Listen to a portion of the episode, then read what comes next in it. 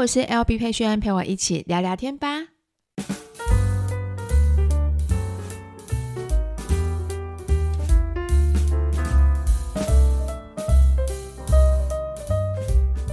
Hello，大家欢迎回到今天十月二十号星期五的 Podcast。这礼拜的大家过得好吗？好，我先说，我今天讲话可能会有点卡卡的，因为我的那个牙套线。这礼拜去调牙套，但我的牙套线那时候在调的时候，有不小心就是戳到我的牙肉，就是牙齿的嘴唇的上方这个位置，所以我现在嘴唇的上方超痛，它已经快破一个洞。然后我每次讲话的时候，我的牙套跟我的那个洞就一直在磨来磨去，磨来磨去。我跟你说，这是牙套人大家觉得最辛苦、最痛苦的地方。只要牙，只要一旦是破洞的时候，就是。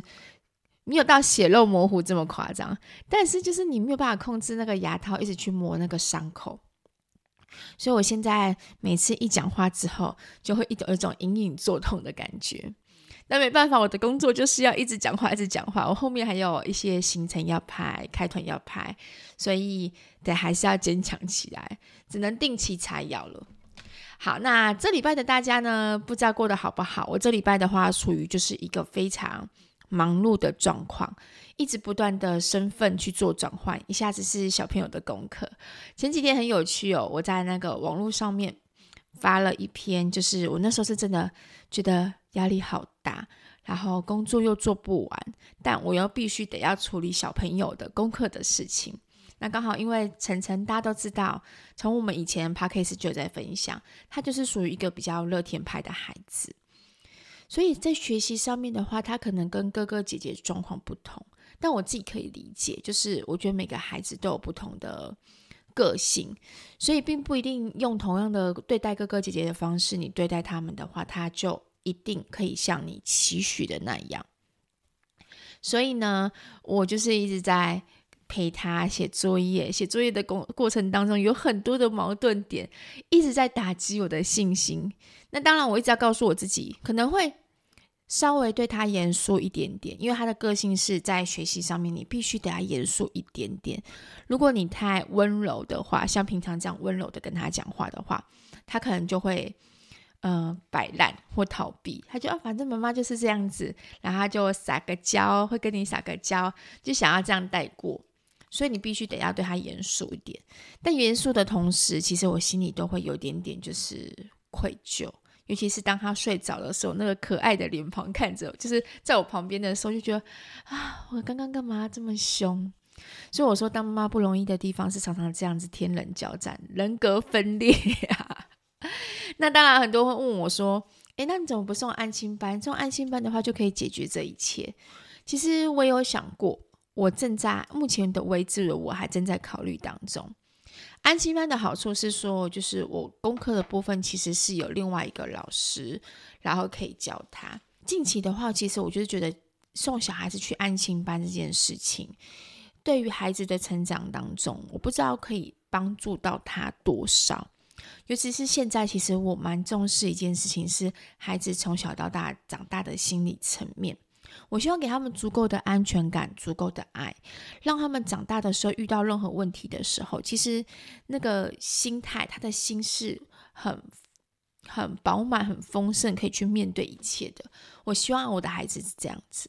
所以去安心班的时候，去常常会很遇到有一些状况，是一些可能安心班老师，因为他教的学生比较多，所以他也会用一一定的方式去教导孩子们。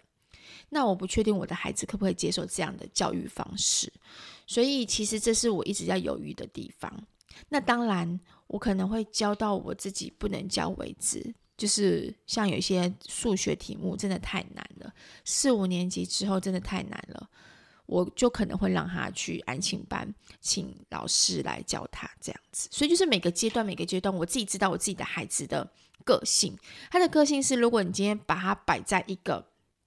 就是同才之间都比他强，然后老师又非常非常严格，其实他这个自信心会是受损的。我曾经有过有过分享，就是一年级的时候，他就是因为全班都会注音符号，但是他不会，他很努力想要学，可是他学的没有办法像同学这么快，老师教的速度很快，以至于他的就是信心整个受损。那回到家其实都是不开心的。他也曾经问我说：“妈妈，我是不是真的就这么笨？”老师觉得我很笨，我也觉得我自己好笨呢。其实那一刻，我就觉得天哪，我就是很心疼。但是我就觉得，现在目前的体制跟教育，觉得速度都是非常快快快快快快，我的孩子一直跟不上这个节奏，所以我只能一直陪着他，大量的练习，大量的练习。那现在当然就是他在注音符号上面很多东西，他已经比之前还要来得 OK，来得成熟。他现在回想过去那一段的日子的时候，他会觉得。嗯，就是还好自己有跟妈妈一起去复习，所以还会跟我说：“妈妈，谢谢你陪着我一起念书。”每当有他这句话的时候，我心里就会觉得好，刚刚一切的那些负面情绪都值得。所以我现在还在就是经历这个阶段。大家其实可以看自己的孩子的个性，那当然每个孩子的个性不同，国中哥哥也有国中哥哥让我烦恼的地方。那星星虽然功课不用让我烦恼，但也有其他地方需要让我烦恼的地方。总之，就是我们做父母的这一辈子的一个责任，跟一个永远没有办法解决不完的烦恼的的状况。这个就是父母。好，那简单的先跟大家分享一下我这礼拜的情况。那如果说你刚好孩子也正面临这样子的问题的时候，可以听听看我前面几集，我有几集是分享晨晨在一年级、二年级，然后在呃学习路上面的时候遇到的一些状况问题。我不定期在 Podcast 里面都会去分享一些，就是我遇到的问题跟我经历过的心情，希望能够让大家觉得。走在这条路上面，你们不孤单。就像我那天写完那篇文章之后，底下你们所有的留言，我看完之后，我也会觉得啊，还好有你们在。原来我不是一个人面临这种状况，大家都跟我一样，所以我就觉得妈妈们可以一起加油，很棒。好，那这一集的话呢，其实刚好近期有一些感触，那我就想来跟大家聊聊父母与父母之间的这个关系。与家人、亲人之间的这个关系，因为近期我的粉丝有一些传一些讯息跟我聊关于他跟他家人之间的关系。他其实大家看在我的家庭上面，都觉得我的家庭好像很和谐，我跟我妈妈的感情很好，那又有很棒的家庭，跟婆婆的感觉还不错。那好像跟小姑之间也没有什么姑嫂吵架的问题，总觉得在荧幕上面的我，好像看起来就是很。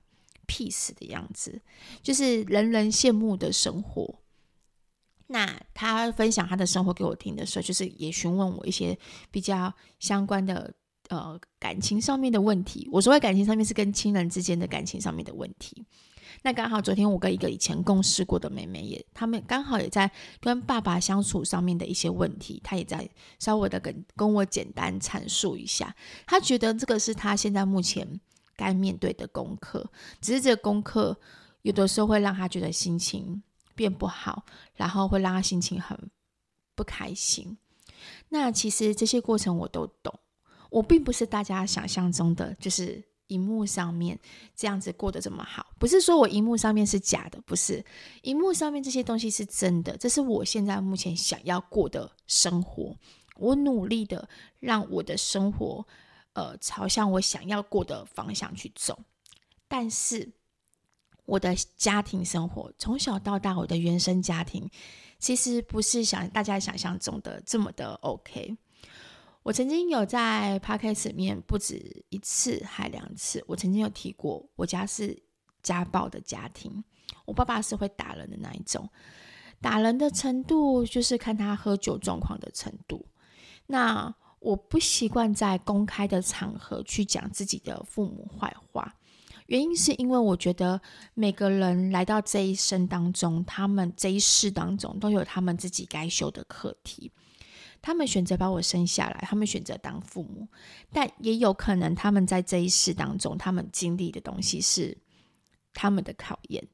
也就是说，并不是每个人天生就会当父母。那我我不是要帮他们把找理由找台阶下，不是，是我自己成当我成为父母之后，我就有这样感触。很多时候我也是在学习，很多时候我也是很无能为力。那我相信在他们身上也会有无能为力，也会有他们需要的夫妻之间的问题，工作上面的烦恼。所以对于教养上面这个东西的时候，没有办法全然的把父母这个角色做到非常非常的好。我来聊聊我小时候的故事，然后这个故事呃简单的跟大家分享。那我还是要先说那句话，我的父母没有不好，他也有给我一些小时候让我值得回忆跟幸福的时候。到现在目前的为止的我，其实我依旧很感恩他们把我生下来，把我这个生命生下来，可以让我在这个世界上面去体验我想体验的东西，所以我还是很爱他们。只是说那段过程真的是呃一个以前的佩萱经历的一个小小的成长。那我很谢谢这个佩萱，从以前到现在没有走坏，就是没有变坏，没有因为这些过程让自己的。心灵状况变不好，所以我真心谢谢小时候的自己。我爸跟我妈呢是自由恋爱结婚的。总之，以前常常听他们讲恋爱故事的时候，觉得我爸很疯狂。我爸以前为了追我妈，从高雄，然后呢会骑摩托车骑野狼，骑到桃园。他们好像是听说是在一个办桌的时候认识的，朋友之间认识，介绍认识的。所以那时候我爸就很疯狂，然后为了跟我妈约会。骑摩托车，他一路这样骑到桃园去。听说到桃园家里的时候，那个 N 当共啊，摩托车的野狼的 N 当贡都是整个发红的那种状况。他们是在爱的爱的状况下，然后谈恋爱、结婚、生下我们。那结婚之后，其实有很多的考验，包含经济的考验，两个家庭之间的考验。我妈妈呢，是家里最小的女儿。然后我爸爸也是家里最小的儿子。那我爸爸是客家人，客家人的话呢，就是在我们家那边的客家人啊，每个客家人都不同。可是我们家那边的客家人，就是我们家比较重男轻女。那刚生下第一胎的我的时候，我妈妈其实就有感受到她不被尊不被尊重，因为我奶奶就一直问她说，什么时候要生第二个啊，什么什么。总之就是传统长辈。会期许你赶快生一个金孙，金孙那种感觉。但我妈就会觉得说啊，我手上抱这个也是你的孙子啊，你孙女啊，你怎么会不觉得他不是呢？所以慢慢的，他的心里面也会有一点点的不舒服的感觉。再再再加上我妈是闽南人，所以刚嫁进去的前几年的时候，其实她就是属于一个呃，在努力。然后学习客家文化的一个媳妇，那心里当会有，当然会有一种没有被归属感，那归属感是不在的。尤其是当大家全部都都讲客家话，但是他不会讲客家话的时候，他会有种被排斥排斥的感觉。但是他，我妈是一个很勇敢的女孩子，就是越越刻苦的环境，她就会越努力的想要把东西学好，所以她就学了客家话，学了什么什么这种东西，她一直努力的想要融入那个环境。那当然，中间这个过辛苦的过程，因为我我们家我爸爸是独子，所以我妈妈是家里唯一的媳妇。在逢年过节的时候，很多时候其实都是我妈妈一个人，就是努力在煮饭啊，什么什么的，很辛苦。我自己都看在眼里，从小到大。但后来呢，两夫妻的感情都算不错。那直到就是开始慢慢的，我爸开始接触了酒。开始喜欢喝酒，那接触了一些比较不好的朋友，开始会赌博，他们两个之间的感情就慢慢的变不好。那我爸的酒品越变越差，以前可能喝完酒回家只是倒头就睡，可是后来酒品就越来越差，可能会在路边喝酒完之后就睡，会卢，然后甚至会打人。可是他打不会打我妈，他是会跟我妈吵架，但是吵架完之后是会打我，所以。我记得印象中，小时候其实我非常不喜欢我爸爸喝酒。只要我爸一喝酒，我就会哭。然后如果说出去外面，呃，同行就是他们同桌的朋友，然后在灌他喝酒的时候，就是跟他一起喝酒的时候，我在旁边我就有点臭，然后就会红着眼眶。那好，大人就是小孩子红着眼眶在餐桌上面的话，其实大人就会不爽，就会觉得说你哪呢？弟弟靠弟弟靠，他靠点好你靠水啊。总之就是这种话都是会一直在我小时候的记印象当中是非常深刻的。那我最记得一件事情是，我爸打我最凶的一次是在，呃，我忘记发生什么事情啊，就是我拿了零用钱，可是零用钱我请了同学吃东西，可是好像被阿邻居的阿姨看到，跟我爸爸讲，我爸就很生气，因为我爸就觉得说，呃，辛苦赚的钱，你为什么就是随随便便去请同学？于是他觉得这个坏习惯非常不好。然后那天他也喝一点点小酒，所以就把我吊起来打，真的是吊起来打，绑在桌角绑起来就开始打这样。那还有一次是因为他们比较晚回家，但我肚子饿，然后我就开火煮东西。但回到家之后，他看到就是我用瓦斯炉，他很生气，于是就皮带就抽起来就开始打。总之那个印象就是，呃，只要他喝酒醉，我小时候的我慢慢被打完之后，我就会只要知道他喝酒醉，我就会离他远一点点，就是不要呃靠近他，不然你有烧烧点红台不会这样子。那后来呢？最后一次真的被打是在专科的时候，我印象很深刻，是在专科的时候，也是我爸喝酒醉跟我妈吵架，吵到最后他差点要打我妈，就是感觉要动手，我就很生气，跟他讲说，如果你今天敢动手，我就不会叫你一声爸爸。我爸就更火了，就是这这句话更激怒他了，于是就直接猫了我一拳。猫我一拳，当下我流鼻血，然后眼睛就整个里面有血块。下一步他拿椅子要砸我，就我弟那时候已经长，就是算已经长大了，国中吧，国中生，对，他就直接举起手来，然后挡住我爸爸，我爸才松手。所以很多小时候的一些状况跟回忆，导致我跟我爸爸之间的感情是属于一个很特殊的情感，就是。那个特殊情感是我没有恨我爸爸，我不是我，我不会去恨他。可是我知道他是一个不定时的炸弹，就是他的生活的状况，然后他的呃一些坏习惯，爱喝酒的坏习惯，所以我知道他是一个不定时的炸弹。我不会主动的去碰这个不定时的炸弹，所以从小时候只是我只是会变成是一个比较尴尬的状况，是他们两夫妻吵架的时候都要拿我拿我来当中间的那一个。评论评审就是你要站在哪一边啊？妈妈跟你讲，爸爸今天发生什么事情，怎样怎样怎样。然后没多久，过半个小时，我爸就会直接，那时候我住住在宜兰，五专住在宜兰的宿舍里面，我爸就会直接杀到宜兰的宿舍里面底下，把我抠出来，跟我讲我妈今天做了什么什么什么事情。总之那时候我觉得哇，好混乱哦。但是但是你好像又不得不听他们说，那种身不由己的感觉，就是。因为你是身为家里的长女，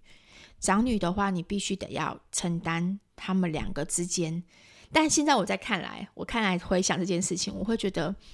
他们两个就有点像小孩子，就是因为他们两个是家里最小的小孩子，最小的那个年纪的孩子，所以很多东西其实他们还没有那么的成熟，他们不会用理智去做做对话，他们很多时间都是用情绪去做对话。那家人跟家人之间其实就是这样这种感觉。我这阵子看了《有生之年》，就是吴康仁的《有生之年》之后，我看那个家庭环境，就让我回想我以前的家庭环境，原生家庭的时候，我也是这样子，就是常常看看爸爸妈妈吵架，我一个人躲在房间，或说听到我妈妈跟我哭，说爸爸怎样怎样怎样怎样。其实你做孩子的真的是很。纠结，就是你一个是我爸爸，一个是我妈妈，你到底要我怎么去做做那个决定？直到我爸妈离婚之后，他们到我呃结婚的前前阵子吧，总之就是我结婚之前，他们离婚了。那离婚之后的他们啊、慢慢的、慢慢的就是有距离了之后。我跟他们之间的父女之间跟母女之间的感情才会越来越好，就越来越好。就我不用再背负着他们的压力，他们给我的一些恐惧。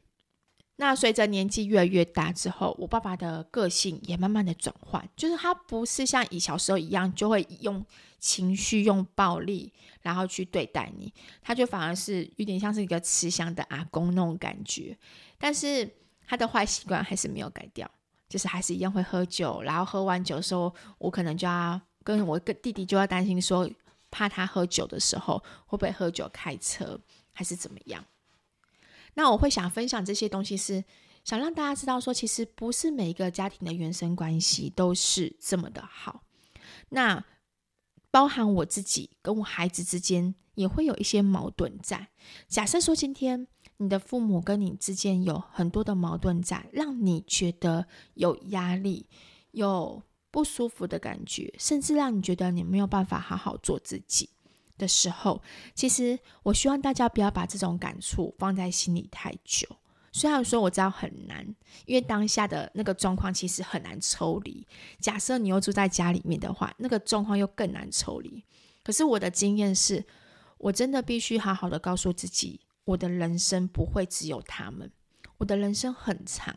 就是我的人生不会只有我爸爸，我的人生很长。那我也不会因为有我爸爸、有我妈妈，他们可能呃的原生家庭造给我的这些小时候的回忆，让我的未来变不好。我知道有一派的教养的说法是，原生家庭会影响到你未来这个人的所有个性，什么什么的，这我相信。但是我也想努力的去改变。就是我要告诉大家的是，就算今天你原生家庭过得再不好，原生家庭生长的环境不好，但是你要知道一件事情是，你的人生是独立的，你后续的人生是你自己可以去追求你想要的幸福，你想要的东西，所以。接续上一集，我曾经有分享的，在我在找人生的另外一半的时候，我的结婚对象的时候，其实我有跟三宝爸沟通过我小时候的一些原生家庭给我的一些阴影，所以我很认真跟他说，如果今天我们两个不管今天呃遇到任何大的困难，我都希望一件事情是，我们不要为了钱的事情在孩子面前吵架。因为钱这件事情是最伤感情的，这是我心里面最大的希望。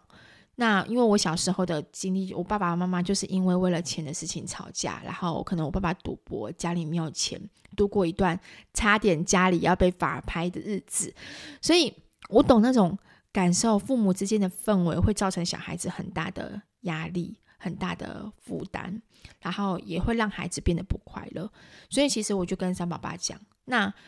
如果说哪一天你真的不爱我了，你真的觉得你跟我没有办法走下去，也不要让我知道，不需要迁就着跟我过日子，你也可以选择你想要的幸福。所以这些东西在之前其实我们都有聊清楚，都有讲清楚。那我大概是多久之后开始领悟到我这样的感觉？是因为我开始出社会工作。就是出社会工作对我来说是一件开心的事情，因为我不用一直在家里面，或者说读书的时候伸手跟爸爸妈妈拿钱，可是爸爸妈妈都推来推去，然后不开心，就觉得好像就是你一直在要钱。我是出社会之后开始有能力为了自己为自己赚钱的时候，我就开始觉得，嗯，我不用靠父母了，我可以，我可以有我自己的能力，然后去买我自己想要买的东西，想要过我想过的生活。我从那一步开始，我就慢慢的、慢慢的摆脱以前那种过去的那种感觉。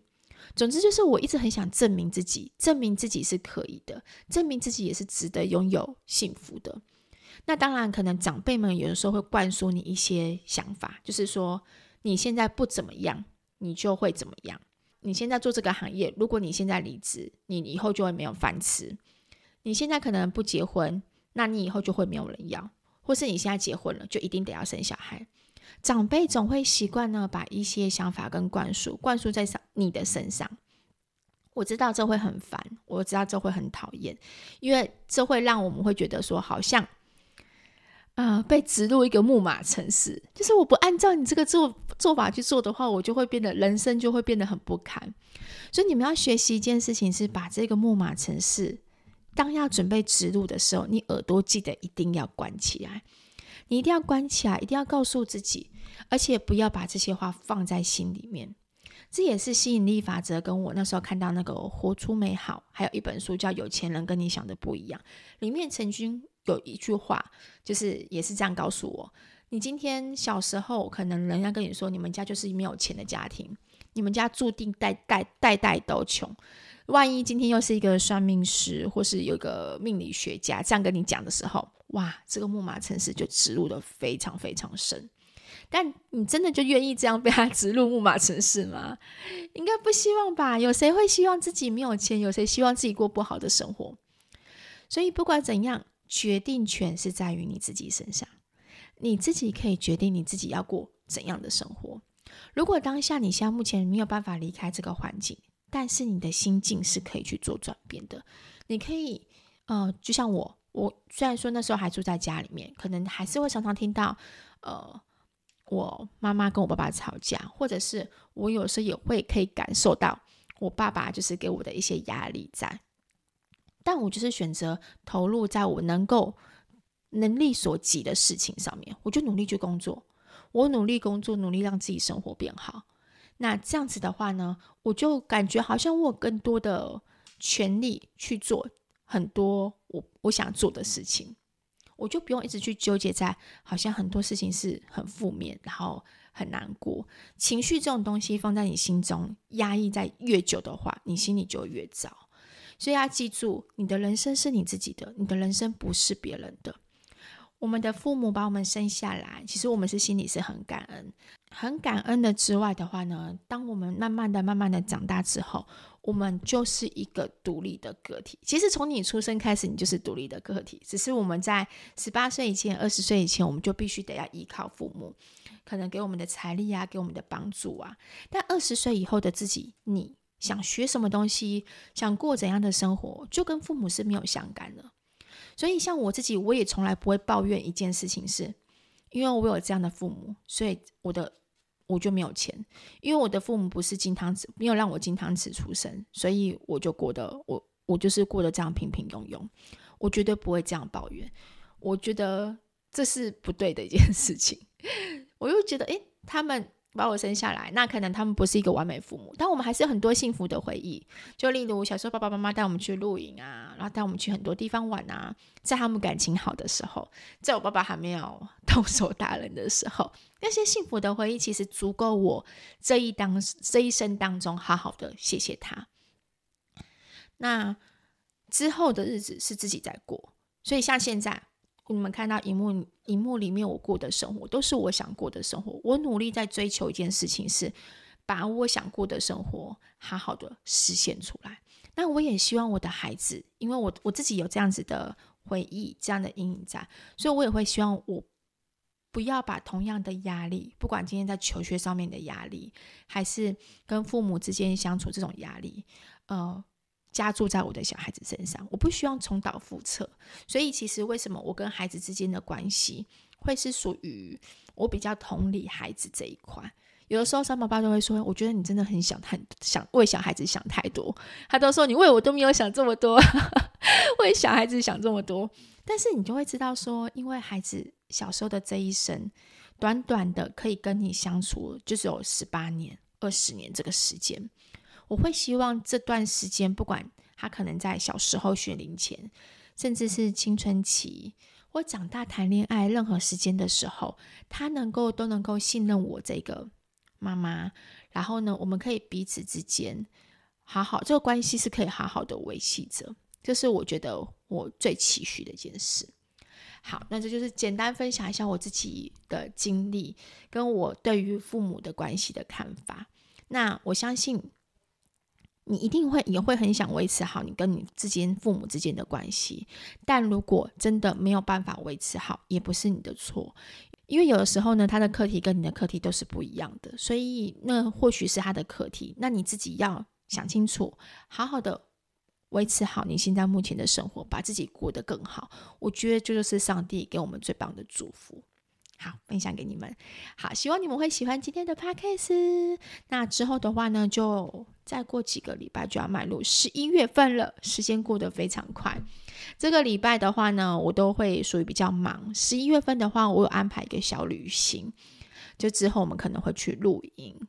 好想去露营哦！我之前一直想说，到底什么时候可以去？但十月份 schedule 真的太满了，有假日我会接物美的客人，然后。呃，平日的话也会接那个夜配的影片或开团的影片，还有自己要拍的影片也都非常多。那再来的话，年底十月底跟十一月份，我都有帮我自己安排我的那个物美的半永久的进修课程，所以总之就是行程排满满。所以能够有这个小旅行的话，露营小旅行，我觉得非常的奢侈，所以我也很期待。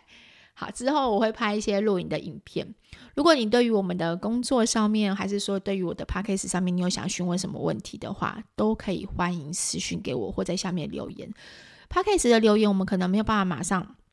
像脸书这样子去做回复，但是我都会看你们的留言，都会看过。那我觉得有需要可以分享在 Podcast 里面的问题答复的话，我就会一起答复给你们。也有人对我的工作斜杠工作蛮好奇的，这个有机会的话，等我进修完之后，我会来跟大家好好分享，就是关于如果你今天要找一个。